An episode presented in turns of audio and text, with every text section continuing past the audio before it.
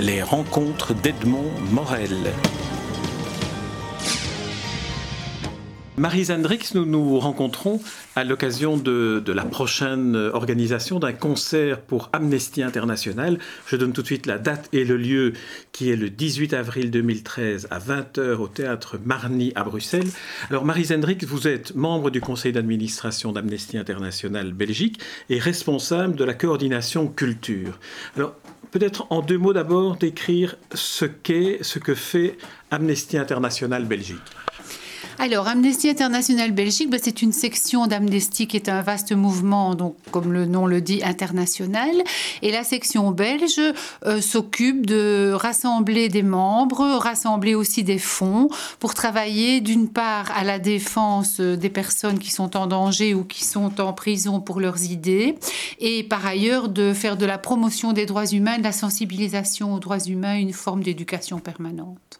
Voilà, alors sensibilisation, information, mais Amnesty est aussi un, organe d'intervention euh, pour tenter de, libérer des prisonniers politiques, pour tenter de sensibiliser à l'abolition, à la nécessité de l'abolition de la peine de mort. Oui, c'est-à-dire que Amnesty a évolué. Euh, à l'origine, nous ne défendions que les prisonniers d'opinion, c'est-à-dire les personnes qui étaient en prison pour leurs idées ou pour leurs écrits, à condition qu'elles n'aient pas prôné la lutte violente et la lutte armée. autonomie. C'est une des raisons pour lesquelles Nelson Mandela, par exemple, n'a jamais été adopté par Amnesty International, ce qui est un peu triste en soi, mais parce qu'à l'époque, il, disait à ses concitoyens, prenez les armes et défendez-vous, ce qu'on peut comprendre, mais en tout cas, notre mandat, comme on l'appelait, ne le permettait pas. Alors aujourd'hui, euh, nous avons vraiment évolué, non pas que nous prenions la lutte armée, ce n'est pas ça du tout, mais nous nous occupons de, de droits beaucoup plus larges que simplement le droit d'expression, la liberté d'expression, le droit à, choisir euh, euh, les idées, la religion, etc., que l'on souhaite. Nous avons étendu nos préoccupations à l'ensemble des droits humains parce que nous nous sommes rendus compte qu'une des une des méthodes, par exemple, des dictateurs, c'était d'affamer les populations. Et quand l'être humain doit chaque matin chercher de quoi se nourrir et nourrir sa famille, bien se préoccuper de, son droit à l'expression, mais ça devient du luxe. Et donc, euh, ils ne réclamaient même pas le droit à l'expression, ces gens-là. Donc, nous pensons que tous les droits sont indivisibles, qui sont tous liés, les, droits humains sont tous liés, et c'est une des raisons pour lesquelles maintenant nous avons beaucoup étendu notre mandat. Toute première évolution qui est arrivée très très vite après le début de la fondation du mouvement, c'était euh, la lutte contre la peine de mort, évidemment, et puis la lutte contre la torture. Et maintenant, nous avons aussi étendu ça aux droits des femmes, au droit à la dignité. Ça, c'est ce que je viens de décrire. Si les personnes n'ont pas de quoi vivre dignement, eh bien, elles ne pensent même pas à demander le droit de s'exprimer. Voilà, donc maintenant, les droits que nous défendons sont beaucoup plus larges que précédemment. Vous évoquez la lutte contre la peine de mort, évidemment, ajoutez-vous. Quels sont les arguments que l'on pourrait avancer pour quelqu'un qui dirait oui, mais la peine de mort, quand même, il y a des cas où on peut faire exception? Parce que l'argument de dire la peine de mort, oui, mais n'est pas dans la ligne que Amnesty International poursuit. Non, si on adhère aux idées que défend Amnesty International, on est contre la peine de mort, point, dans tous les cas. Alors pourquoi? Pourquoi Quels sont les arguments Parce que nous avons fréquemment des personnes, et même parfois dans nos membres, assez curieusement, euh, qui défendent l'idée qu'on pourrait l'autoriser dans certaines conditions. Alors nous, nous avons cette position inconditionnelle pour un premier argument qui pour moi est un argument massu, c'est l'erreur judiciaire. Combien de fois ne voit-on pas dans les couloirs de la mort aux États-Unis, par exemple, des gens qui, heureusement, ont attendu quelques années avant l'exécution, et puis on découvre que ce n'était pas eux qui étaient les coupables. Donc l'erreur judiciaire, quand on a tué quelqu'un, c'est quand même assez dramatique. La deuxième raison, c'est que c'est un traitement inhumain et dégradant. Or, c'est quelque chose qui est interdit par les droits de l'homme, et donc euh, nous pensons que c'est vraiment pas... On ne peut pas euh, tuer quelqu'un alors que l'autre a peut-être tué, mais alors nous nous mettons à son niveau. Si nous tuons aussi, si le crime, nous nous l'autorisons, quelque part, euh, nous, nous, ne sommes pas meilleurs que l'assassin. Donc c'est ça qui, me, qui, qui nous, nous, fait dire que nous ne pouvons pas l'admettre. Par ailleurs, je pense, euh, mais ça c'est une position un peu personnelle, moi je pense qu'il n'y a pas d'un côté les bons et d'un côté les, de l'autre côté les méchants. Je pense que nous sommes, nous Nous portons en nous toute la part d'ombre et toute la part de lumière possible. Et chaque matin, ben, on choisit de sortir un peu de l'un ou un peu de l'autre et nous ne sommes jamais tout, tout gentil ou, tout mauvais. Et donc, je pense que la personne qui a commis des actes irréparables parfois et qui sont peut-être odieux, qui nous font peut-être frémir, c'est avant tout un être humain. Et moi, je crois un peu à la rédemption de l'être humain. Je pense qu'on peut toujours regretter, s'amender, demander pardon. donc, donc, je ne vois pas au nom de quoi un être humain peut retirer la vie à un autre. Voilà. Vous avez évoqué une position en disant c'est la position personnelle et en quittant le nous euh, amnestien, je dirais, pour parler euh, en, votre nom. Euh, est-ce qu'on pourrait savoir, Marie Hendrix, qu'est-ce qui, vous, personnellement, vous a un jour amené à franchir la porte d'Amnesty International, enfin la porte virtuelle, et, à devenir membre? Parce que pour ceux qui nous écoutent et qui ne font pas partie d'Amnesty, mais qui peuvent y être sensibilisés, qu'est-ce qui vous a amené, vous, à, à devenir membre et puis à occuper des postes de responsabilité? Alors, je suis entrée à Amnesty, je ne me souviens plus de l'année exacte, mais je pense que ça doit être en, 1980. J'avais passé à ce moment-là une dizaine d'années en Afrique centrale, euh, au Congo pour ne pas le nommer, qui s'appelait à l'époque le Zaïre, puisque le général Mobutu dictateur bien connu, avait décidé de changer le nom de son pays et de chasser tout ce qui pouvait avoir un relent colonial. Et euh, là, j'avais vu des choses incroyables, incroyables et en même temps presque invisibles. Donc, je donnais des cours à des jeunes filles et à des jeunes garçons.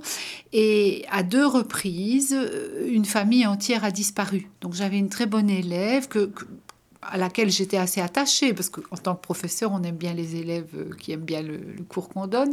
Et donc, je la suivais de près, je savais où elle habitait, je connaissais sa famille. Et un jour, elle n'est plus venue à l'école. Alors, j'ai demandé aux autres où elle était, est-ce qu'elle est malade, qu'est-il, arrivé? Et personne n'a su me répondre, et tout le monde regardait, regardait ailleurs. Quoi. On me disait rien, on ne me disait pas où elle était, on ne me disait pas ce qui lui était arrivé. Alors je suis allée voir, parce qu'elle habitait assez loin de, l'école, je suis allée voir, et la maison était vide. Donc la maison était abandonnée, abandonnée, mais avec des objets à l'intérieur. Donc euh, il n'y avait plus personne, mais on voyait qu'on était parti à la hâte. Alors est-ce que ces gens se sont sauvés? Est-ce qu'ils ont été arrêtés? Je ne sais pas. Mais alors les langues se sont déliées. On m'a dit, oui, mais c'est parce que son papa a été un gendarme katangais. Donc il y avait eu quelques années avant la, sécession katangaise et le papa de cette jeune fille se cachait puisque Mobutu essayait de retrouver tous les anciens gendarmes katangais et les, les exécutait. Et, euh, et, donc on n'a jamais retrouvé cette jeune fille. Le deuxième cas, c'était un jeune garçon et c'est un petit peu pareil. Un jour, la famille a disparu et là, on m'a dit, on est venu arrêter tout le monde. Donc le père, la mère et les sept enfants. Et on n'a jamais revu personne non plus. Alors je me suis dit, mais c'est pas possible. Moi, je suis ici quelque part complice de tout ça, puisque mon mari était ingénieur dans une entreprise là-bas. Je me sentais complice et en même temps, je ne faisais rien et je ne savais pas que faire. Je me sentais vraiment très mal, d'autant plus que j'avais pas mal de, de parce que je ne venais pas le matin au salut au drapeau qu'on faisait chaque fois dans l'école, etc. On me disait que j'étais un civique, enfin bon. Donc je ne voulais pas prendre trop de risques, soyons clairs. J'avais, j'avais sans doute un peu de lâcheté, je, puis je ne sais pas très bien ce que j'aurais pu faire. Mais quand je suis revenue, ces, ces situations m'ont poursuivi et je me suis dit, mais ici, personne n'a l'air de savoir tout ça. On disait, oui, oui, Mobutu, c'est un dictateur, mais ça veut dire quoi un dictateur concrètement? C'est quoi la vie sous une dictature? Eh bien, je savais, heureusement, je ne l'avais pas expérimenté personnellement, mais je savais ce que c'était.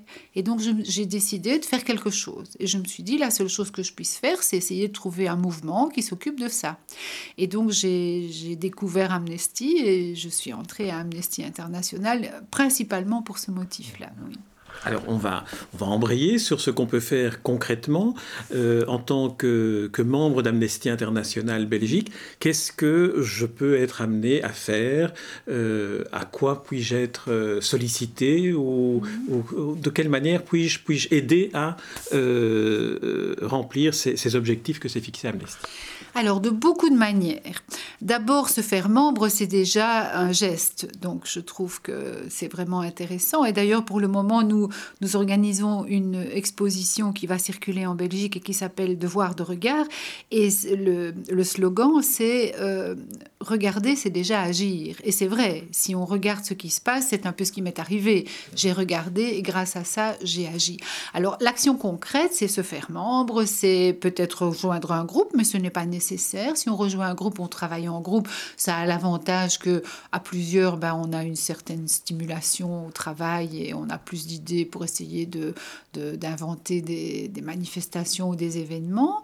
On peut aussi écrire, bien sûr, écrire aujourd'hui on peut même le faire par Internet, puisque c'est un outil qui a euh, sauté les siècles pour le, reste du monde. Hein. Nous, on est passé par toute une évolution, mais on voit bien que dans des pays où on en est encore à la, à la piste en terre et pas à la route, mais on est à, l'ère Internet déjà maintenant.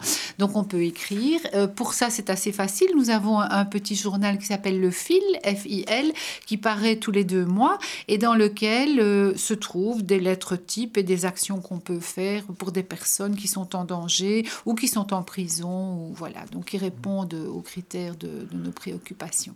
Alors, écrire des lettres, c'est un peu le, schéma de, la goutte d'eau qui peut devenir une rivière et puis un fleuve, mais on peut craindre aussi que ce soit la goutte d'eau sur un rocher brûlant, comme dit l'expression dans je ne sais plus quelle langue, et que donc tout cela s'évapore et ne sert à rien. Que diriez-vous pour convaincre quelqu'un de continuer à écrire des lettres euh, semaine après semaine, après lecture du fil ou, après une réunion de groupe? Mais d'abord, il y a des personnes qui sont libérées et qui, qui nous remercient d'avoir agi pour elles. Alors, on ne sait jamais si, ce sont nos lettres qui ont fait euh, la différence. On ne le saura jamais. Néanmoins, ce qui est sûr, et ça, ça nous est répété très souvent, c'est que le fait que nous nous occupions de ces personnes et que nous disions que nous savons où elles sont et que nous demandons leur libération, les protège d'une disparition parce que euh, finalement, on ne peut pas faire disparaître quelqu'un qui est mis un peu en avant. Alors, quand il y a en plus des personnalités un peu connues, je pense par exemple aux frères Moustache en Birmanie, qui étaient des humoristes en prison, il y a eu une telle euh, solidarité entre les autres humoristes de la planète que euh, le mouvement a pris une ampleur mondiale. C'était dans tous les journaux de tous les pays du monde et on a fini par libérer les frères Moustache très certainement à cause de ça. Donc, quand l'action est suffisamment forte, on, est pratiquement certain que ça a joué un rôle. Mais sinon, on ne le saura vraiment jamais. Mais bon, il y a un adage qui dit, je ne sais plus qui a dit ça, est-ce qu'il faut être certain de réussir pour entreprendre hein? Moi, je ne le crois pas. Je crois qu'il faut toujours avoir la flamme, comme Amnesty et sa bougie. Et donc, je pense qu'on doit toujours agir si on est certain et qu'on est convaincu d'être dans dans une bonne voie. Et puis, je, moi, j'aime bien euh, l'expression de Pierre Rabhi qui dit euh, Je ne fais pas grand-chose. C'est quelqu'un donc qui se défend, qui défend très fort le, euh, l'environnement et l'issue peut-être fatale de la planète l'inquiète énormément. Et il dit Je ne fais pas grand-chose avec ma petite ferme et avec ma culture biologique, etc. Mais je fais la part du colibri. Parce que le colibri, qui est un tout petit oiseau de rien du tout, minuscule si on le voit à l'échelle du monde, s'il disparaît, il y a tout l'équilibre écologique qui va être mis en péril. Donc le colibri, sous ses dehors tout petits, il est très important. Et moi, je crois que nos lettres, c'est la part du colibri. Alors, si vous voulez bien, euh, Marie Zendrick, on va revenir à une autre dimension, puisque vous êtes responsable de la coordination culture. En quoi est-ce que euh, la culture, mais aussi en l'élargissant, l'éducation, euh, la formation à l'histoire, par exemple, peut aider à sensibiliser le public à ce que fait Amnesty et à l'importance de ce que fait Amnesty? Mais je pense que la mémoire est quelque chose d'important. Je ne suis pas la seule à le dire. On voit bien que tous les rescapés de la Shoah s'inquiètent beaucoup de ça et se disent euh, est-ce qu'un jour on va encore parler de ce qui nous est arrivé? Et quand la mémoire s'efface, ben, les hommes retombent dans leur travers et malheureusement tout, tout peut recommencer. Et donc je pense que euh, nous ne devons jamais cesser d'éduquer. Mais éduquer, j'ai été professeur pendant un certain temps, même si je ne le suis plus depuis longtemps, éduquer, ça peut avoir un côté un peu ennuyeux. Euh, on sait bien que nos ados, ils ont tendance à penser, oh les profs, euh, ils nous ennuient, etc. On ne le dit pas après, on est content de ce que nos professeurs nous ont appris, mais en tout cas, il y a un moment où on a l'impression que c'est ennuyeux. Donc, si on prend euh, l'optique de l'éducation au sens strict, je pense qu'on ne va pas sensibiliser beaucoup de monde. En revanche, les gens aiment bien s'amuser, et c'est normal. Nous avons besoin du jeu, nous avons besoin de la distraction, nous avons besoin du rire, et je pense que là, tout le monde ira toujours au théâtre, tout le monde ira toujours au cinéma, tout le monde ira toujours écouter de la musique. Et je trouve que c'est donc un vecteur très intéressant pour à la fois apporter des choses très agréables au public, ce qu'il attend de, voir, de d'écouter pour euh, le faire réfléchir ou simplement lui faire plaisir, et s'en servir pour le faire réfléchir, justement, s'en se servir de ce vecteur qui est la culture pour euh, montrer ce qui existe et qui est parfois assez atroce quand on voit ce que l'homme peut faire à d'autres hommes, ou bien, mais en même temps, si on le présente sous forme d'un spectacle, ça va tout de suite euh, passer autrement que dans une leçon d'histoire. Voilà. Alors il y, a, un autre aspect, euh, évidemment, c'est celui par lequel nous allons conclure cet entretien, c'est la nécessité d'avoir une forme de, de financement qui soit un financement indépendant pour parvenir à avoir une activité tout à fait indépendante des, euh, des gouvernements ou des, ou des politiques. Alors, euh, une un des moyens de réunir de, de l'argent et du financement, c'est d'organiser des activités comme celle qui s'organise le 18 avril au Théâtre Marnier à Bruxelles, un concert. Alors, deux mots sur ce concert. Euh, on peut y aller simplement par solidarité pour Amnesty, mais en plus, vous avez réuni une série d'artistes qui sont des artistes de, haut niveau dans chacune de leurs euh, de leurs disciplines artistiques, des musiciens, et euh, qui pour la plupart se solidarisent donc en participant à ce concert à, euh, aux actions d'Amnesty.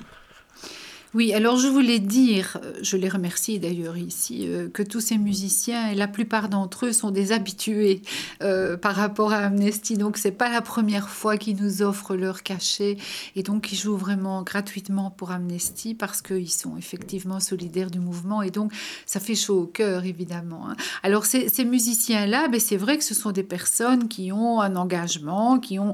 Je ne juge pas ceux qui n'en ont pas, et je ne suis pas en train de dire que les seuls musiciens qui sont dans le concert sont des personnes intéressantes. D'ailleurs, il y en a pas mal qui viendraient, mais on en a sollicité qu'un certain nombre. Parmi ce nombre-là, certains n'étaient pas libres, etc.